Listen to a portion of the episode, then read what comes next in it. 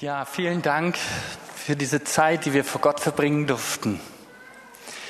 Wir wissen ja, wir kommen ja aus Bayern, da sind die ganzen Schüler noch in der Schule und ihr habt jetzt Ferien, oder? Deswegen haben wir, manche sind ja schon weg, haben wir euch jetzt mal was mitgebracht, was so ein bisschen Ferienstimmung schon vermitteln soll.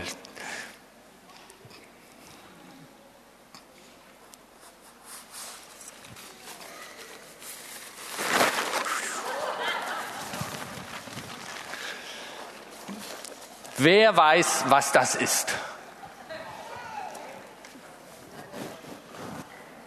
Sag's mal laut. Ein Zelt, genau. Und zwar ist es ein Zelt, was man so für einen ganz bestimmten Zweck in der Regel verwendet, nämlich am Strand, genau. Und wir haben hier schon mal ein paar Kinder, die sich einfach mal hier reinsetzen dürfen und die dürfen dann mal dieses Strandzelt zumachen. Geht's euch gut da drin? Ja, okay, genau, der, der macht es schon gemütlich. Gell? So, und jetzt bitte ich mal drei Erwachsene nach vorne zu kommen, die etwas sportlich sind. Genau, Fabian kriegt einen Ball. Genau, die Sissi und sehr gut. Also Fabian, du darfst dich hier an die Ecke stellen. Sissi, du bleibst hier und hier vorne. Karin, Dankeschön. Und jetzt dürft ihr mal mit dem Ball auf das Zelt werfen. Okay, ein Applaus für unsere Sportmenschen äh, hier. Ja? Jetzt machen wir mal wieder auf. Mal eine Frage, habt ihr einen Ball abgekriegt? Nö. Nö, gell? Die haben keinen Ball abgekriegt. Warum haben die keinen Ball abgekriegt? Die waren geschützt, ganz genau. Ey, ihr dürft auf euren Platz gehen. Ein Applaus für die beiden hier. Die waren geschützt. Das Bedürfnis nach Schutz das ist etwas ganz Wichtiges in unserem Leben. Jeder braucht Schutz. Meine Frage braucht euch nur melden, wenn es auf euch zutrifft.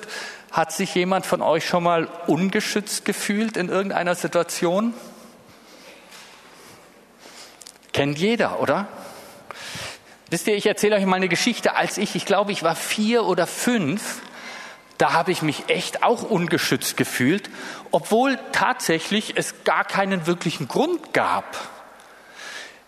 Damals haben wir im Urlaub, wir haben ja gesagt, es ist gerade Urlaubszeit, haben wir eine Dampferfahrt gemacht.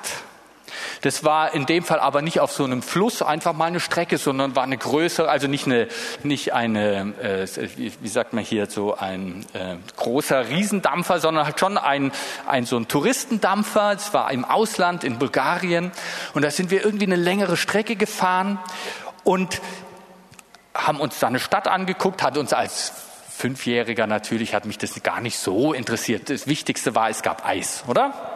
Wem geht es auch so? Wer mag das Eis, wenn man irgendwo im Urlaub unterwegs ist? Und dann sind wir wieder zurück auf das Schiff und meinem Vater fiel ein, er wollte noch etwas einkaufen, was er noch nicht erledigt hatte und ist dann wieder rausgegangen. Und mein Bruder und ich, wir saßen da schon mit meiner Mutter zusammen und auf einmal begann die Sirene von dem Schiff zu tuten.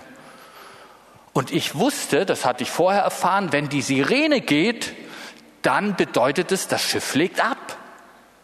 Und mir wurde richtig Angst und Bange, weil ich dachte, wenn das Schiff jetzt ablegt und mein Papa ist noch überhaupt nicht da, dann fahren wir ohne Papa und keine Ahnung, ob der irgendwie dann wieder zurück an unseren Urlaubsort kommt. Wow, das war so richtig mulmig in mir.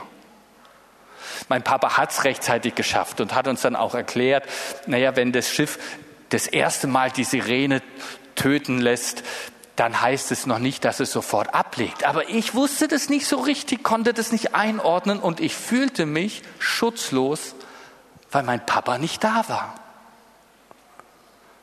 Wow, das ging mir auch so, als wir das gehört haben über die ganzen Flüchtlinge aus der Ukraine, die meistens als Familie, Mama und Kinder ohne Papas nach Deutschland oder in andere Länder gereist sind, oder? Ist ganz schön beängstigend für solche Kinder. Und dieses Zelt, was wir gesehen haben, das hat Schutz gegeben. Das hat den Kindern hier drin einen Schutzraum vermittelt. Wir wollen uns jetzt mal ein paar andere Begriffe anschauen, die auch mit Schutz zu tun haben.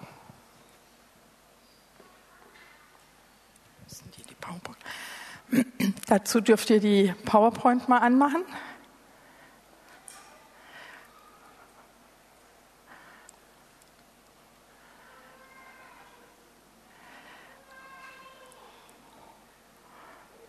Okay, es kommt gleich.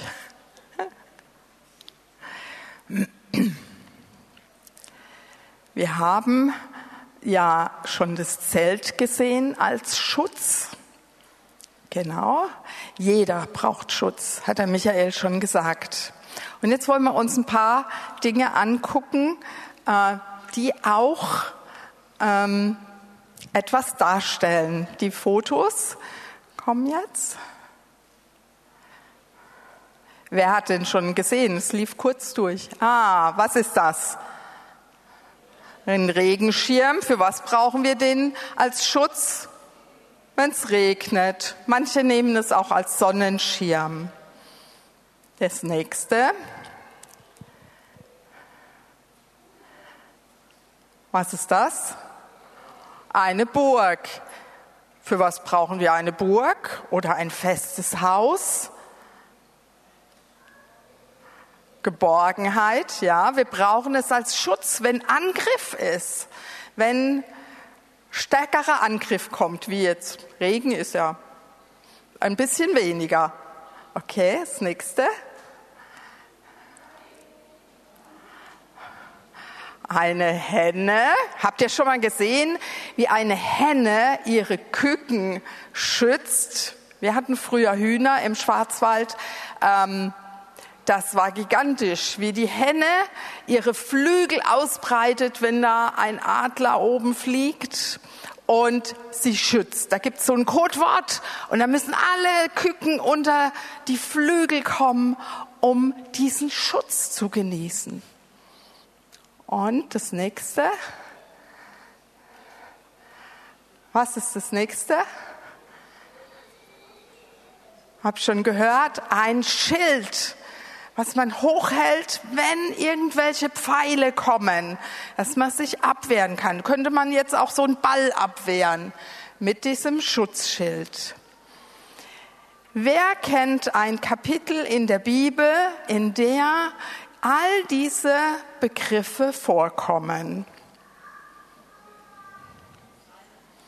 Psalmen ist gut. Psalmen?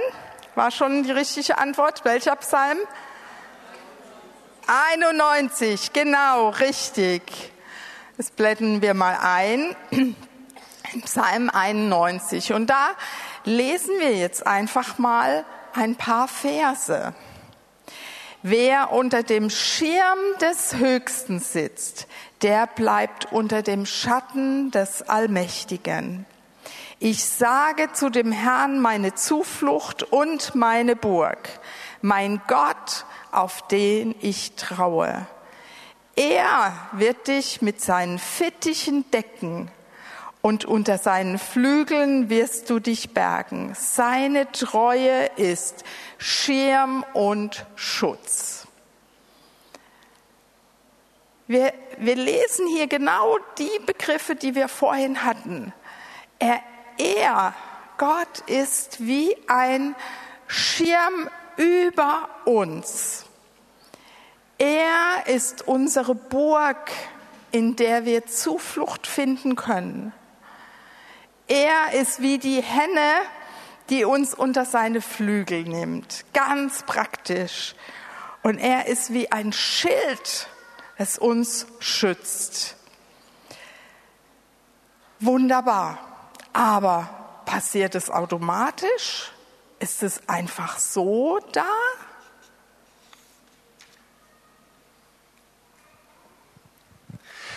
Gehen wir nochmal diese Folienpunkte durch. Also wir haben gehört, das ist der Schirm. Weiter, das war zurück.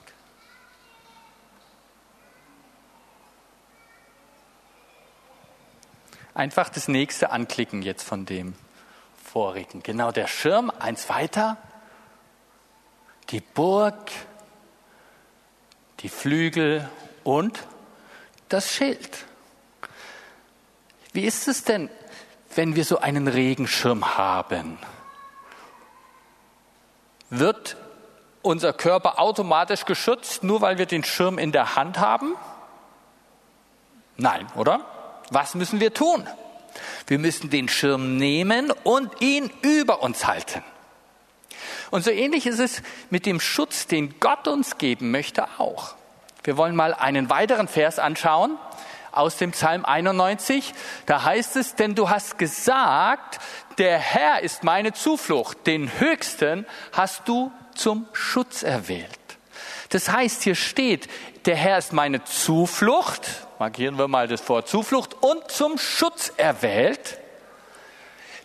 Darin steckt, dass wir selber bewusst und ich möchte mal auch fast sagen aktiv uns unter diesen Schutz Gottes stellen. Ich glaube, dass das der Grund ist, warum wir manchmal uns so schutzlos fühlen oder auch denken, Gott, warum bist du denn nicht da? Weil wir nämlich in Situationen sind, wo wir denken, ach, ich bin da jetzt halt einfach drin und wenn Gott mich schützen kann und schützen will, dann soll er es halt tun. Und Gott kann schützen und er will auch schützen, aber er wünscht sich, dass wir an diesem ganzen Prozess unter seinen Schutz zu kommen, uns mehr auch bewusst beteiligen. Wir gucken uns nochmal zwei Verse an. Machen wir mal den nächsten Vers, 14 und 15. Da heißt es, weil er sich an mich klammert, darum will ich ihn erretten. Ich will ihn beschützen, weil er meinen Namen kennt. Ruft er mich an, so will ich ihn erhören. Ich habe mal was mitgebracht.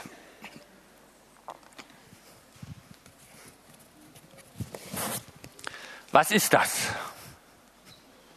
Ein Schild. Hier im Wort Gottes lesen wir, weil er sich an mich klammert. Darum will ich ihn erretten. Wenn ich mit dem Schild so durch die Gegend laufe und ich wäre als damaliger Soldat im Krieg und würde sagen, mir kann nichts passieren, ich habe ein Schild, kein Feind kann mich treffen, ich habe ein Schild, was würde der Feind denken? Leichte Beute, genau. Ich soll und muss mich an das Schild klammern. Ich muss es richtig eng an meinen Körper führen. Ich muss es richtig nah an mich halten und sagen, die Pfeile, die kommen, werde ich mit diesem Schild abwehren. Und wir wissen aus dem Wort Gottes ja, dass das Schild unser Glaube ist. Und es ist nicht irgendein Glaube, es ist ein Glaube an die Zusagen Gottes, an die Verheißungen Gottes. Und Gott ermutigt uns, wenn er hier sagt, weil er sich an mich klammert, deshalb will ich ihn erretten. Er ermutigt uns, seinen Zusagen, seinen Verheißungen, dem, was er uns in seinem Wort zuspricht, zu vertrauen und uns regelrecht daran festzuklammern. Mir ging das neulich so, obwohl ich das ja auch schon seit Jahren kenne. Ich hatte einen Vers, den, der oft äh, in, in Gottesdiensten als Segensspruch gesagt wird, der aaronitische Segen. Der Herr segne dich und behüte dich. Er lasse sein Angesicht leuchten über dir und sei dir gnädig. Er erhebe sein Angesicht auf dich und gebe dir Frieden. Wer hat es schon mal gehört? Spätestens seitdem dieses Lied so berühmt geworden ist, hier äh, kennt man das auch sehr musikalisch. Ja, und obwohl ich diesen Vers schon, ich weiß nicht, hunderte Male gehört habe, war ich in so einer Situation, wo ich irgendwo mich so ein bisschen unwohl, ungesegnet, nicht wirklich so richtig nah bei Gott und im Fluss des Lebens fühlte. Und dann fiel mir dieser Vers ein. Und dann habe ich den richtig an mich rangeklammert, habe den umgewandelt, habe gesagt, der Herr segnet mich und behütet mich. Er lässt sein Angesicht leuchten über mich. Und ich habe mir das so richtig ausgemalt. Ich habe mich daran festgeklammert und habe gesagt, Gott, ja, das ist die Wahrheit. Ich glaube es dir. Und ich habe gemerkt, wie plötzlich ein Friede neu mein Herz erfüllt hat und war da wieder eine neue Leichtigkeit drin war.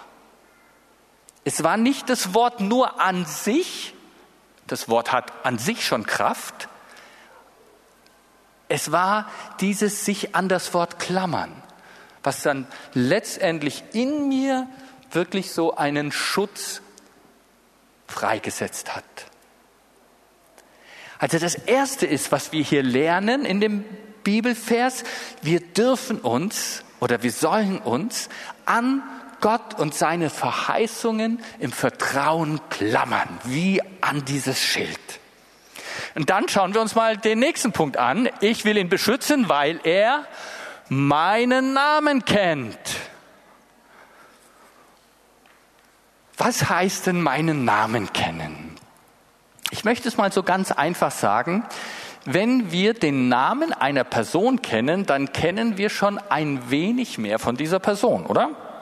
Das fällt mir besonders in so Städten wie Berlin aus. Zum Beispiel, als wir hier damals in Berlin gewohnt haben.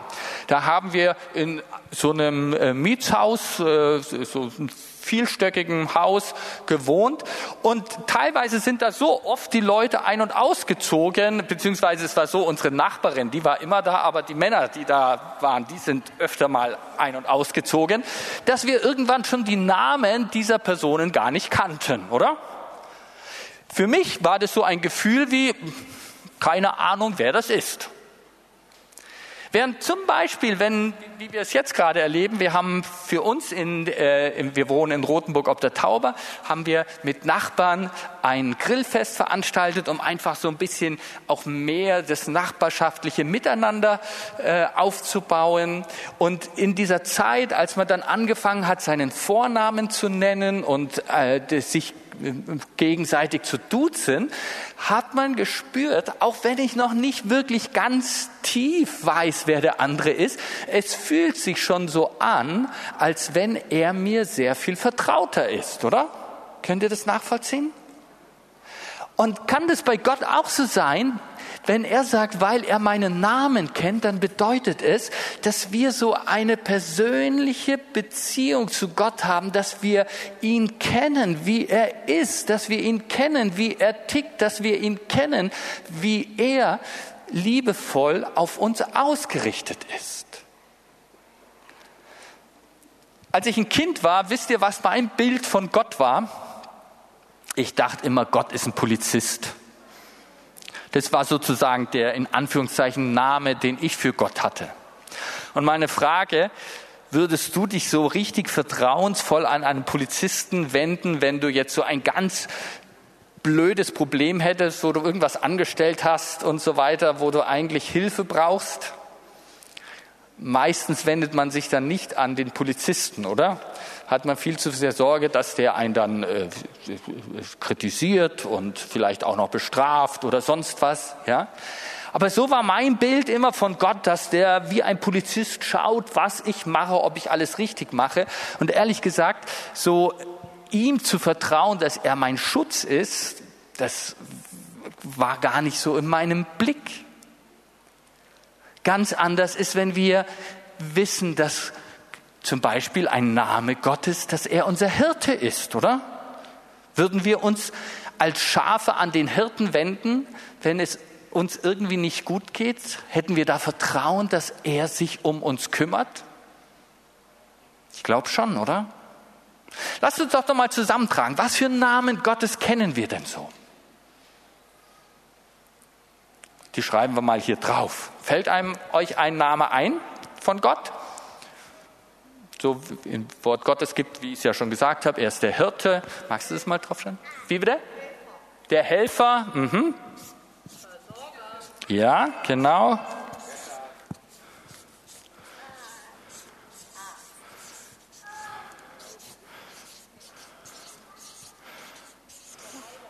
Genau, Arzt, Heiler, Freund, ja.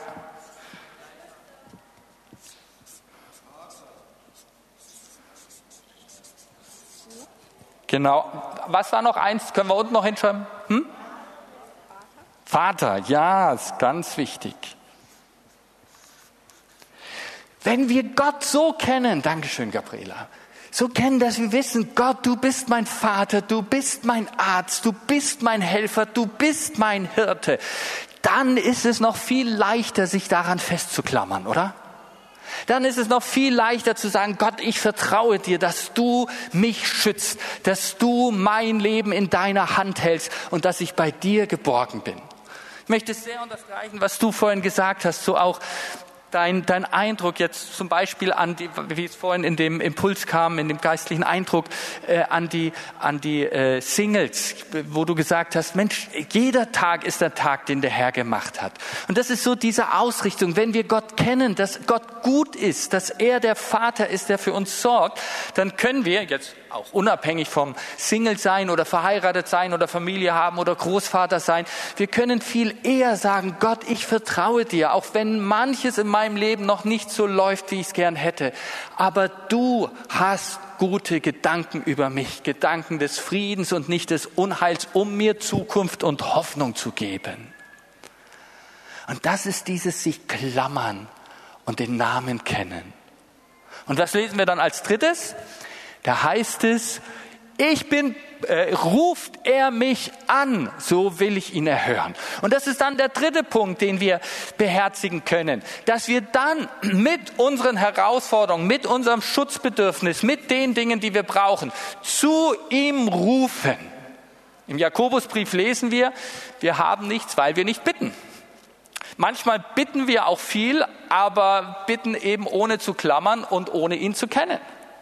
Wenn das aber alles drei zusammenkommt, dass wir ihn kennen, dass wir uns an ihn klammern und dann sagen, Gott, du bist es, der mich schützt, du bist es, der mir gibt, was wir brauchen, du bist es, der für mich sorgt, dann werden wir das erleben, was im letzten Vers gesagt wird. Ich bin bei ihm in der Not. Ich will ihn befreien und zu Ehren bringen. Das ist die Zusage, die Gott uns gibt. Die Zusage, dass er zum einen bei uns ist in der Not. Ist ja auch interessant. Das heißt nicht, dass wir keine Not haben werden, aber er ist bei uns. Aus der Not wird er uns befreien. Und dann wird er uns zu Ehren bringen. Das kann immer ganz vieles heißen. Er wird wieder herstellen. Er wird wieder dafür sorgen, dass wir in seinem Frieden einfach das haben, was wir brauchen und dass es auch nach außen hin sichtbar ist. Es ist doch wunderbar, was in diesem Psalm steht, oder? Wollen wir das ganz neu in die Ferien mit reinnehmen und auch ins nächste Schuljahr mit reinnehmen und in die Arbeit reinnehmen und in unser Familienleben hineinnehmen, dass wir einen Gott haben, der Schutz bietet und an den wir uns vertrauensvoll wenden können? Wir haben mit einer kleinen Aktion mit euch vor. Die Sissy hatte das schon so angedeutet. Wir haben ganz, ganz, ganz viele Schirme mitgebracht, weil wir haben ja gelesen, dass er unser Schirm ist. Und wir laden entweder die Familien oder auch äh, Freunde, die hier irgendwo im Gottesdienst sind, ein, sich so einen Schirm zu nehmen den über sich aufzuspannen und sich das so bewusst zu machen an diesem heutigen Morgen, Gott, du bist der Schirm über meinem und über unserem Leben. Und wir wollen das so als äußeres Signal, als äußeres Zeichen zum Ausdruck bringen, dass wir dann innerlich verbinden können mit einer Entscheidung, Gott, ich will heute ganz neu, dass dieser Psalm 91 so ein bestimmender Teil meines Lebens wird, dass ich in diesem Vertrauen, dass du schützt, in diesem Vertrauen, dass du führst, in diesem Vertrauen, dass du bei mir bist, ich festhalte und mich an Gott klammer, ihn suche und kenne und mich an ihn wende. Und während wir das machen, der, äh, die Schirme werden hier verteilt, bitte ich schon mal das Lobpreisteam nach vorne, weil wir wollen das Ganze dann noch mit einem Lied untermauern und dort einen Raum geben, wo ihr dann jeweils auch, die ihr unter dem Schirm seid, dann das so im Gebet nochmal festmachen könnt, als Ehepaare, als Familien, als Freunde, als Personen, die sagen, wir vertrauen Gott, dass er unser Schutz.